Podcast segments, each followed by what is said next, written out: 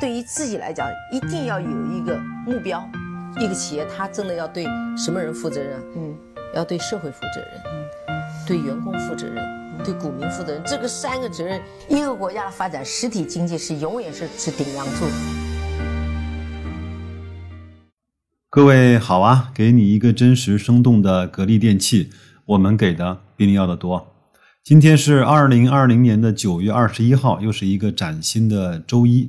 本来计计划呢是给大家推送格力十五年渠道变革的下半部分，但是周末呢正好一位听友呢又向我推送了吴伯凡老师啊说的格力和美的的节目的新的一期推送。那这一期呢主要是讲他眼中的美的和格力的这些区别，我觉得还是值得去听一听的吧。那在各位听之前呢。我先给各位呢提几个醒。第一个呢，可能持有格力或者是长期持有格力的这些投资者呢，听完这一期之后会有明显的不适感，因为在这期节目中呢，吴伯凡用很多的比较来去说明了美的比格力的优越性啊，这是第一点。第二个呢，我觉得我们应该呢跳出来看一看。这两家同样都非常非常优秀的企业，各自有各自的这些优点，或者是各自呢有各自的特点吧，并不是说我们长期投资了或者是持有了格力呢，就只能听到格力的好消息，就不能够听到别人用他的观点来去看待格力，或者是和其他企业的这些比较。我们放下这些偏执，放下我们屁股决定脑袋的思想。先去听一听别人是怎么说的，有可能很多听友呢不是那么的了解吴伯凡。其实我是一直在听他和梁冬的东吴相对论和东吴的同学会，他是一个相对还是有很多正念或者是有一些见地的观察者。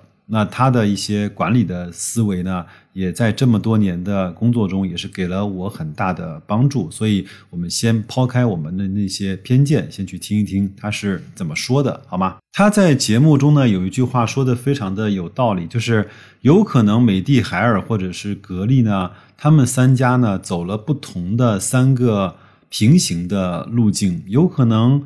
对任何一家人来说，另外的两家人走的路径，有可能是给自己打开一片新天地的一个思维或者是路径的模板。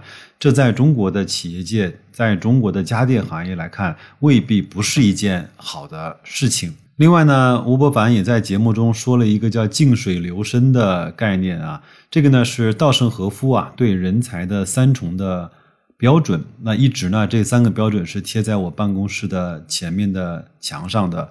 第一层人才呢是聪明才辩，第二层人才呢是磊落豪雄，第三层人才呢是静水流深。那白老师呢也经常用这样的标准来去要求。和检视我自己，包括和我的团队成员再去沟通的时候，再去做年度评估的时候，我们也会经常的转回头来看一看这个三个标准，我们都各自到了哪一个级别。另外，他在节目中呢也提到了一本书啊，叫《第五项修炼》，这个呢也是在管理学中，如果你要去经营或者管理的话，你不得不看的一本书。如果各位有兴趣的话，也可以去。看一看，最后呢，稍微提一句，格力在上周六桂林直播产生的十三个多亿的销售额，有的人说，你看这个经销商不刷单就卖不动产品了吧？这个我觉得我们事情呢，呃，花开两朵各表一枝吧。第一个，我觉得它也不可能二十几个亿、五十几个亿、一百多个亿，那就无限制的这么涨下去。那这样的话，谁还敢去承接它？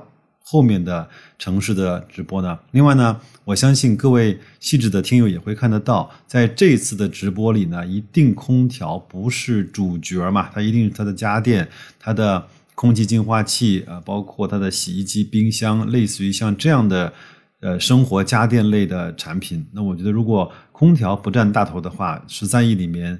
有十个亿，应该是生活家电。其实这就已经很棒了，因为在它的半年报里面披露的是，是整个上半年生活家电也只不过才做了二十二个亿左右的销售额。这个成绩对于现在的格力刚刚起步的家电的板块来说，还是一个相对还不错的这样的一个呃数据啊。我们给他点时间嘛，好不好？这些在成都啊，在各个地方投资的这些生产小家电的产能呢，上来之后呢，一定会伴随着销量的提升。包括这次我也发现了一个很有意思的现象，就是在天猫，他们又重新开出了一个格力董明珠店这样的一个专门的。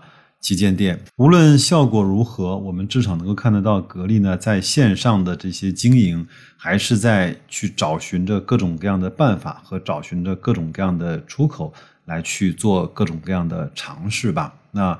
我们以前说格力在线上一直干不过美的，那我们就看他做一些这种啊折腾，看他做一些这样的尝试，给他一点做对或者是试错的机会。还是借用吴伯凡老师的话，就是我们作为投资者呢，也希望自己有一个静水流深的态度和状态，来去陪伴我们投资的企业一块儿。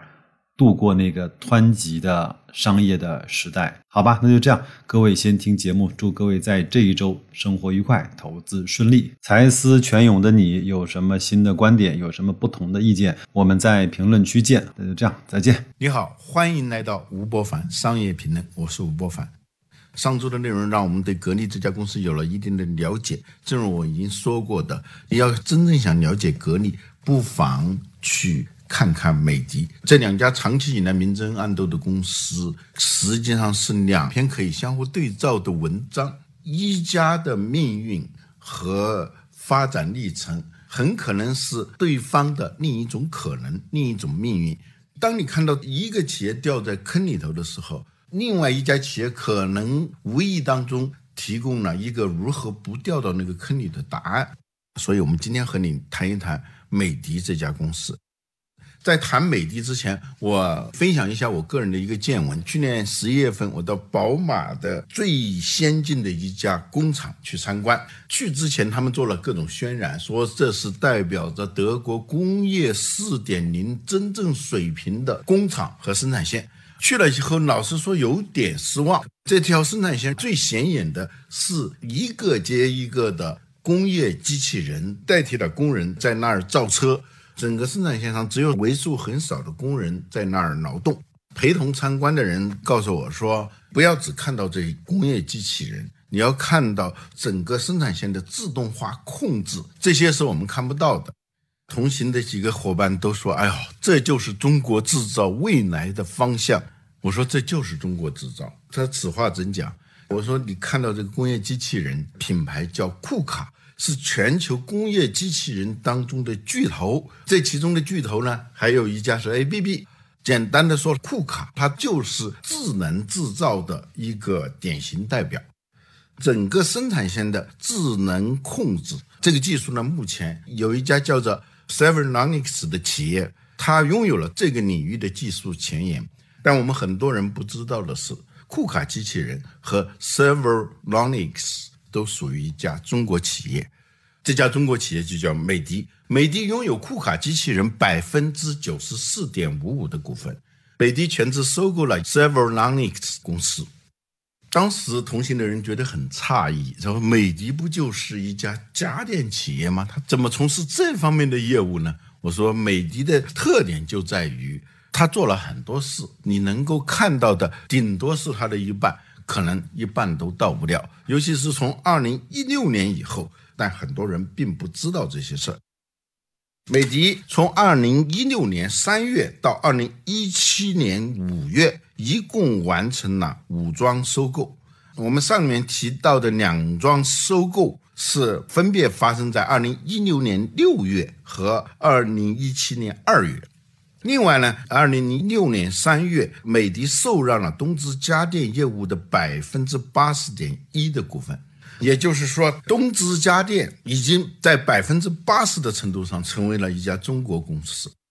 在二零一七年五月呢，美的又通过成立合资公司的形式引入了德国的高端家电品牌 AEG。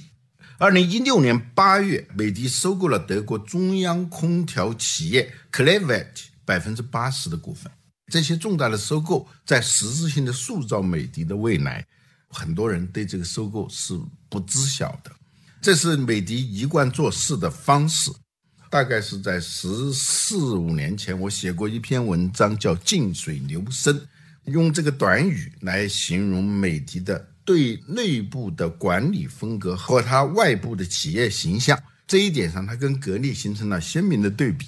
美的是一个动静不大的公司。美的的创始人何享健长什么样？现在的美的的掌门人方洪波长什么样？很多人都不知道。至于他们说过什么话，你就更不知道了。而相比之下，格力的董明珠可以说是家喻户晓的明星企业家。这两家公司啊，说起来还有很多相似的地方，都是在珠三角。他们的开端可以用八个字来概括：塑料起家，电扇开路。一九八五年，冠雄塑料厂成立，差不多是在同一时间，海力空调厂也成立了。后来，在一九九一年，两个厂合并成了格力电器。美的的历史更长一些，它的历史可以追溯到一九六八年。它最早就是一个生产最简单的塑料制品的公司，就是药瓶的塑料瓶盖。最早呢，它叫广东省顺德县北窖公社塑料生产组。后来改成了北窖公社塑料生产厂。很偶然的机会，它的创始人何小健看到了一种电扇，它几乎完全是用塑料做成的，非常的轻便，带来两个好处。第一个，使用的钢材的量很少，在那个年代，像钢材是计划物资，不容易采购，而且相比于塑料，价格当然要贵得多。还有一个好处呢，就是它轻便。轻便到你可以随意随时的顺手就把它的从这个房间拎到另外一个房间。这款电扇可以说为美的赚到了第一桶金。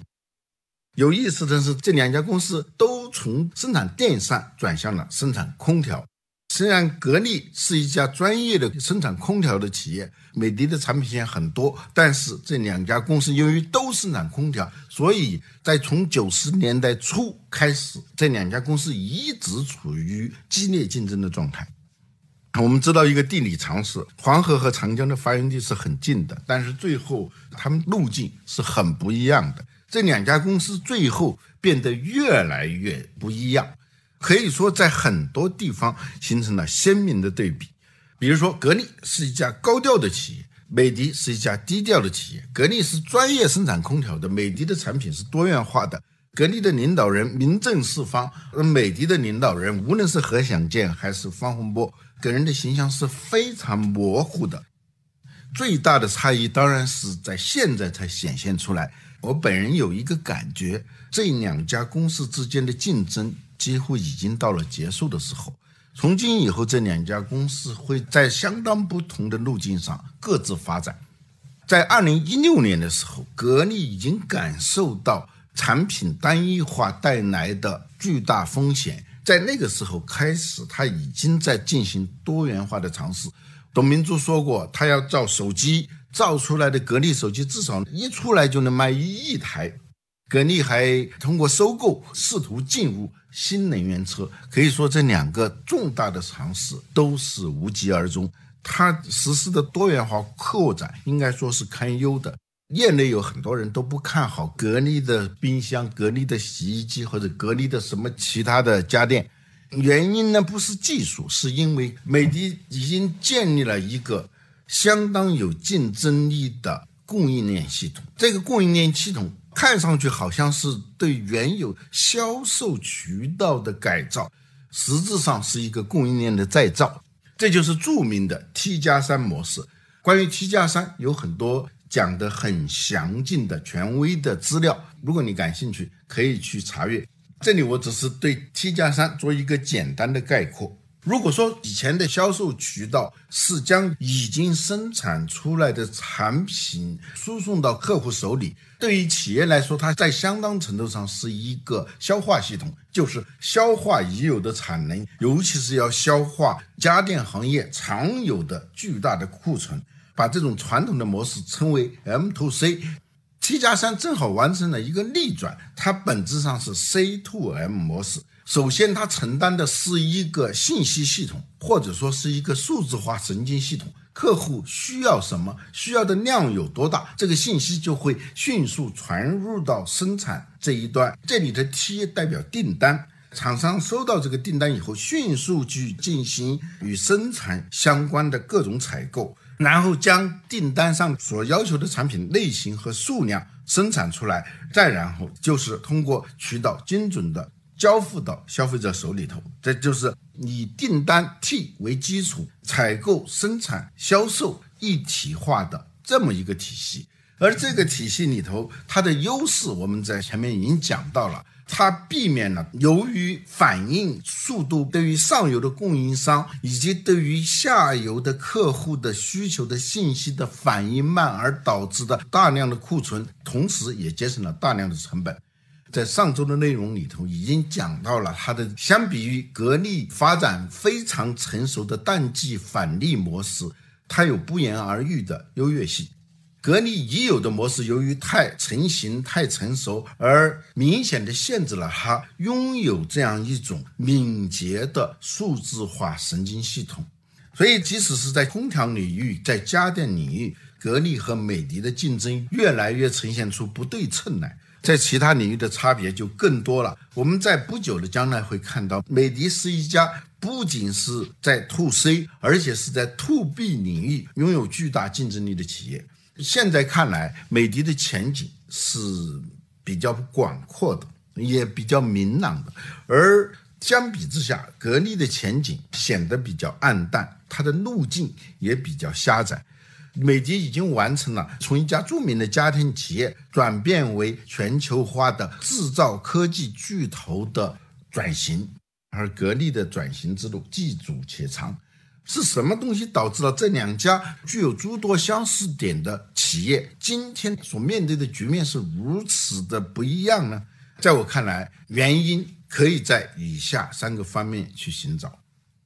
我要说的第一个关键词叫“静水流深”。方文波有一句话代表美的的这个特点，他说：“永远要在最好的时候主动改变。当你的业务发展的越顺，局面打得越开的时候。”一定有一个你不知道的变局在悄悄的发生。这个时候，你如果不足够清醒的话，企业很可能就在这种舒适的状态里头不思进取，直到重大的挑战甚至灾难显现出来。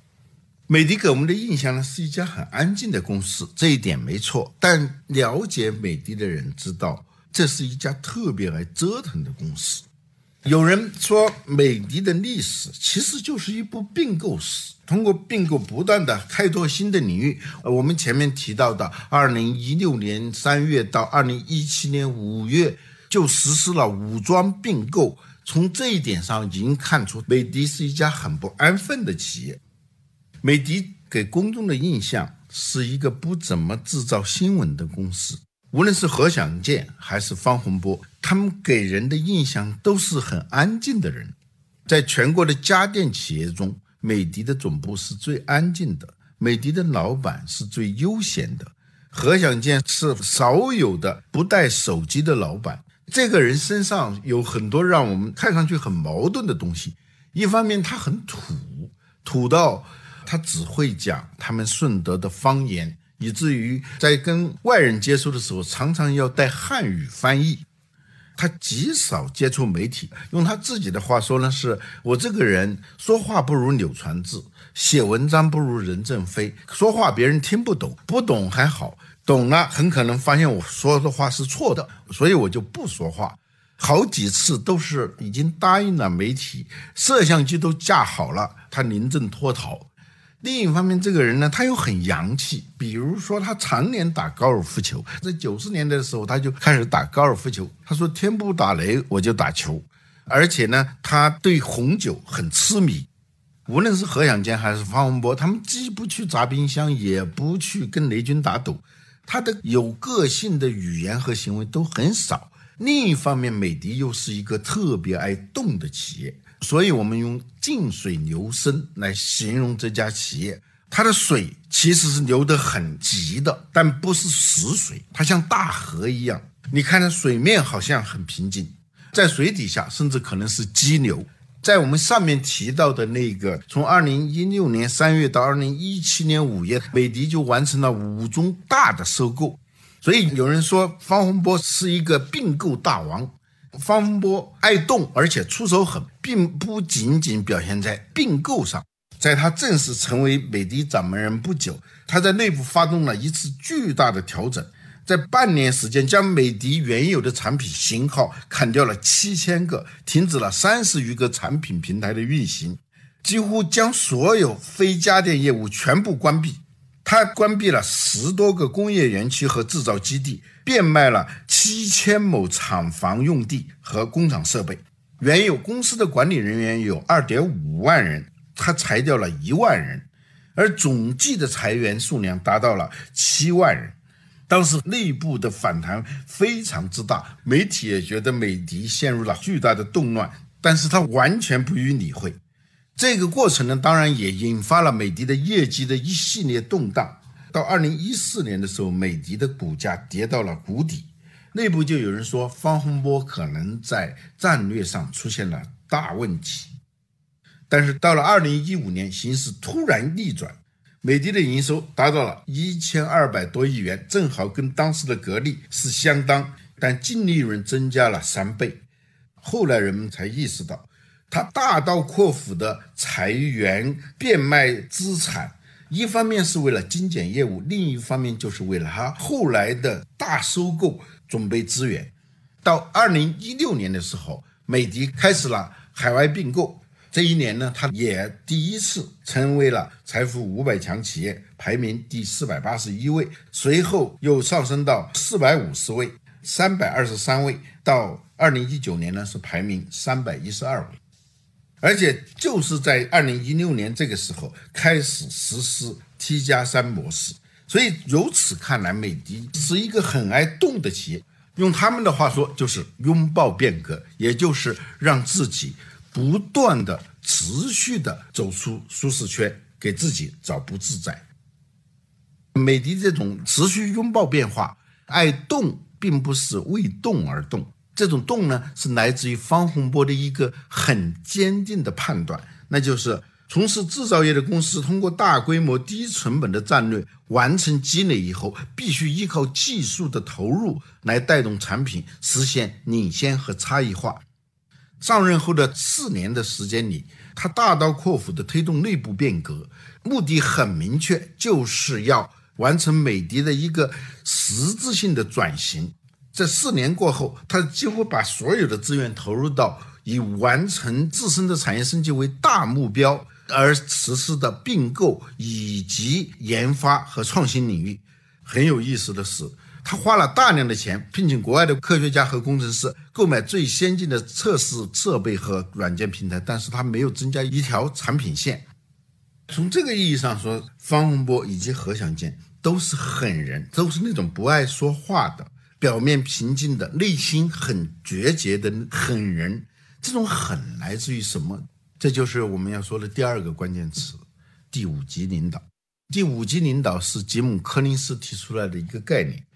他通过大量的案例研究发现，那些能够持续高成长的企业的领导人，都有一个让他感到很意外的特点，就是他们身上有一种常人少有的那种谦卑和羞涩。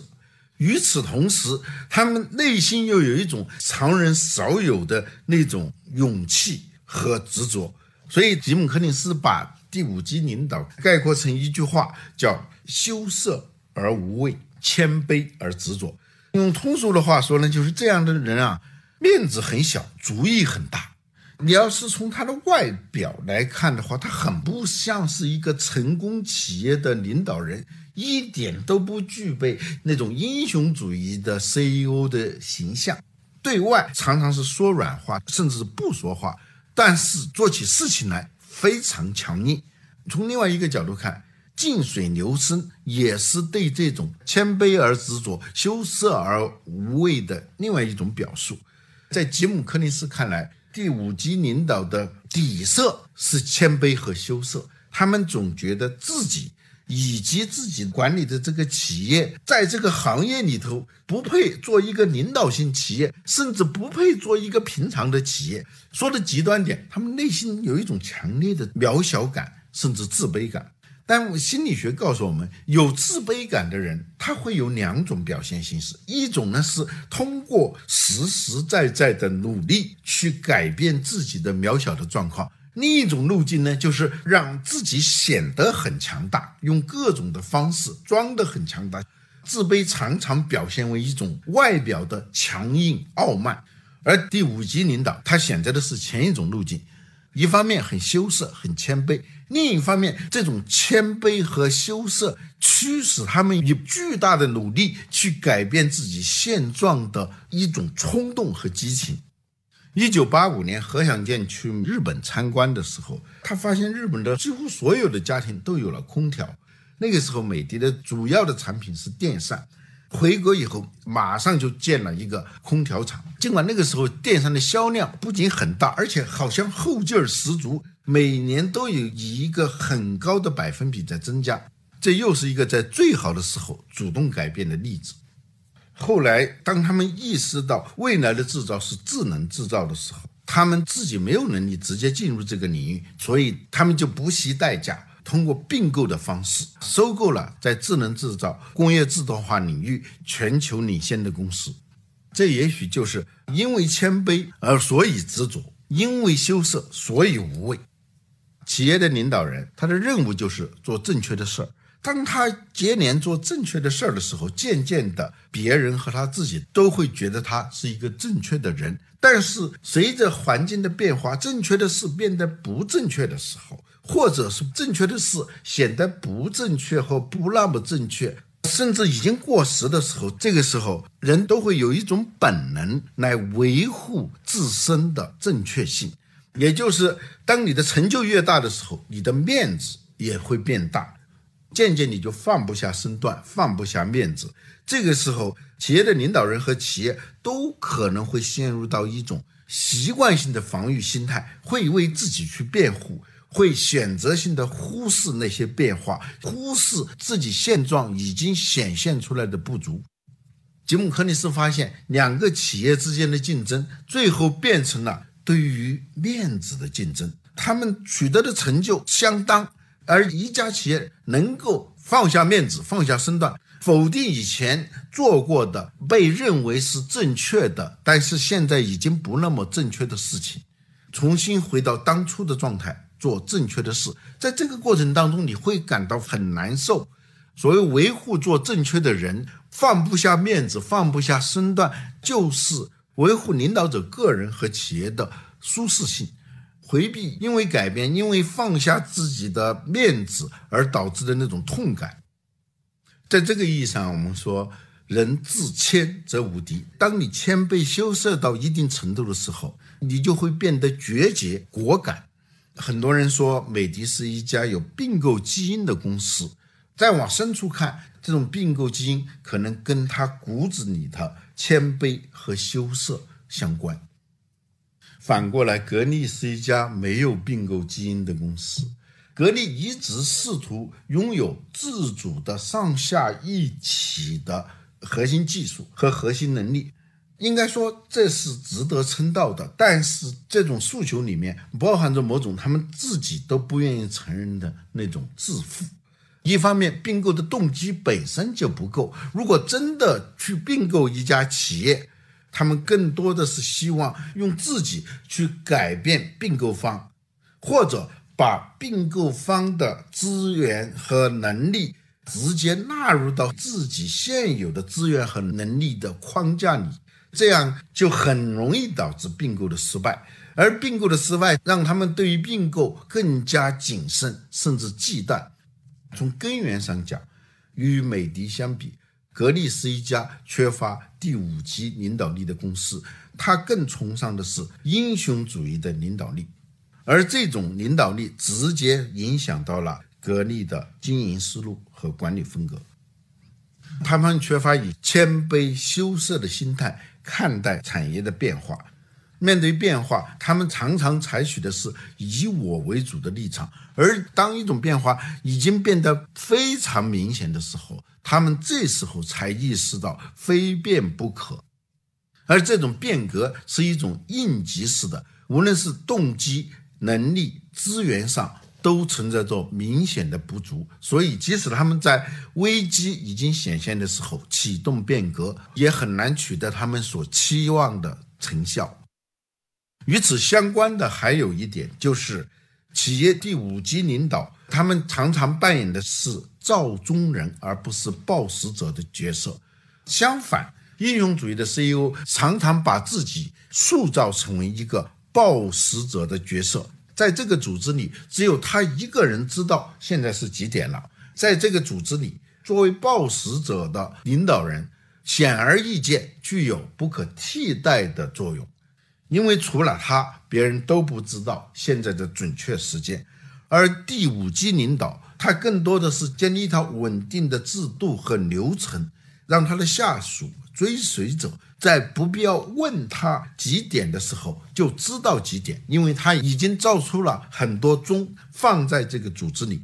大家需要知道现在是什么时间的时候，他们只需要看钟，而不需要来问大老板现在是几点了。这也就解释了为什么像何小健、方洪波这样的人，他显得比较安静、比较悠闲的原因，而也同样解释了像董明珠这样的人。为什么那么忙碌，那么不可替代？为什么事必躬亲，亲自走向前台来做直播售货？我要说的第三个关键词，叫多样化红利。在二十一世纪初，有很多的家电厂商，比如说 TCL、长虹，他们都开始做手机业务。一度，中国的国产手机甚至占到了中国手机市场的一半以上的份额。但很快全部消失了。当时在美的的高管层里，有很多人强烈主张也进入手机行业，因为他们发现这个门槛并不难，手机的市场大，利润高。他们甚至是组织了一次逼宫，集体请愿，让何享健答应做手机。但何享健否决了这个提案，他提出的理由两条。第一个理由，手机是时尚产品，美的的产品是耐用消费品，这两个产品的逻辑完全不同。耐用消费品是用到实在不能用的时候才换，手机往往是完全能够用，但是不时尚了，人们很快就会换手机。我们只善于做耐用消费品，不善于做时尚产品。第二条理由是，手机的核心技术是芯片。我们进入这个领域，也许做一百年都很难拥有这个技术。你要收购别人都不会让你收购。在一个不拥有核心技术的领域，我们能做多久？这两条理由说服了大家。后来，当几乎所有的大型家电企业，海尔、TCL、长虹都在做手机的时候，他们没有做。通常的印象，美的是一家产品多元化的企业，但是在美的的内部。是有很明确的业务边界的，他们做家电，而在家电领域只做白色家电。与此同时，如果他们觉得无法拥有和无法通过并购的手段来拥有核心技术的话，他们就不进入这个领域。正如我们前面已经看到的，美的在很多方面表现出某种矛盾，或者说某种张力。企业是要走专业化路线还是多元化路线？他们的选择是有明确的标准的。用他们自己的话说，是做本分的生意。什么叫本分的生意？就是做你能做的、你擅长做的，而且能够做到产品领先程度的生意。要多元化还是要专业化？对于美的来说是个伪问题。真正的问题是：一，现在的市场。尤其是未来的市场是否需要？第二，你是否拥有提供这种产品的能力？尤其是你能不能够通过努力，通过有效的路径，让自己能够在技术上实现从边缘到核心的转移？在这个意义上说，美的的多元化是一种基于核心技术，或者说是以核心技术。为终极关怀的多元化。我们观察美的的时候，发现它是一家很矛盾的企业。你可以说它是一个低调的好静的企业，同时你也可以说它是一个高调的好动的企业。你可以说它是一家谦卑的企业，同时也可以说它是一家致富的企业。你可以说它羞涩，你也可以说它无畏。你可以说它是一家多元化经营的企业，同时也可以说它是特别追求专业化的企业。任何一个词只是触及到了它的某一面，而美的的独特之处在于，它能够同时把两种看似矛盾不相容的东西融合在一起。在二十年前，美的的 slogan 就显得特别的突出。因为那个时候，很多企业的 slogan 都在表述自己的主张，主语是企业自身。比如说，海尔的口号是“真诚到永远”，这个口号的主语是海尔，后来改成“海尔越来越高”。格力的口号是“好空调，格力造，掌握核心科技”。这些口号的主语、主角都是企业自身，而美的的口号很特别。原来生活可以更美的，它的主语是客户。虽然是企业提出的 slogan，但是它的价值主张是基于客户立场的价值主张。这个差别看上去微不足道，实则至关重要。用户最终关心的不是你的企业怎么样，你的产品怎么样，你的技术怎么样，而是他的生活怎么样。正如营销学的创始人莱维特说的：“世界上没有商品这种东西，用户要的是通过商品而能够获得的真正的好处和收益。所以，用户真正要的不是直径五毫米的钻头，要的是直径五毫米的钻孔。而美的的口号是基于用户立场的价值主张，这种口号所包含的谦卑、低调。”可以说是美的这家企业的核心价值观。当我们了解了美的的核心价值观，回头再看这家企业的进化历程，它的产品的演变，很多的细节和脉络就变得很清晰了。我是吴伯凡，我们下次再见。